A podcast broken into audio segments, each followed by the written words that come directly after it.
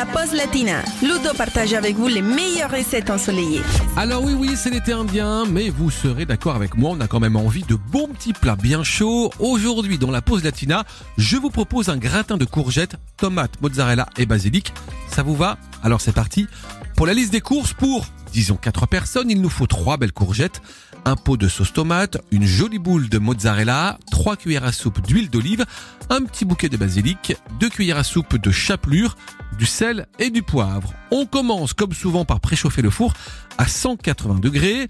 On va rincer les courgettes et les découper en tranches dans le sens de la longueur et on va les disposer sur une plaque du four. On va saler, poivrer, arroser avec l'huile d'olive et enfourner pendant 15 minutes. Pendant ce temps-là, on commence à découper la mozzarella en dés.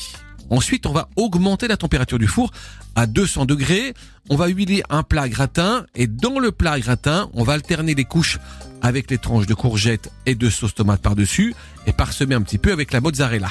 Ensuite, on sale, on poivre, on termine la dernière couche avec la mozzarella et on saupoudre cette fois-ci avec un petit peu de chapelure avant d'enfourner pour environ 20 minutes de cuisson jusqu'à ce que la couche supérieure soit justement bien gratinée. On va parsemer de basilic, on va servir et si vraiment vous insistez, on peut aussi ajouter du gruyère râpé et faire à nouveau griller le dessus du gratin pendant 5 petites minutes.